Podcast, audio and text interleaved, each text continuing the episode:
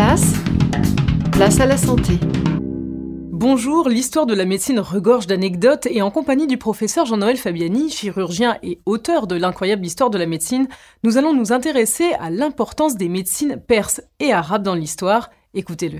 Les Arabes euh, vont avoir un héritage très important qui va véritablement permettre à la médecine occidentale de repartir. En particulier, ils comprennent la contagion. Ils comprennent ce que c'est qu'une épidémie. Ils comprennent aussi qu'il faut isoler euh, les gens qui sont infectés. Ils organisent parfaitement l'hôpital et aussi, très important, ils prennent la notion de ce qu'est un médicament.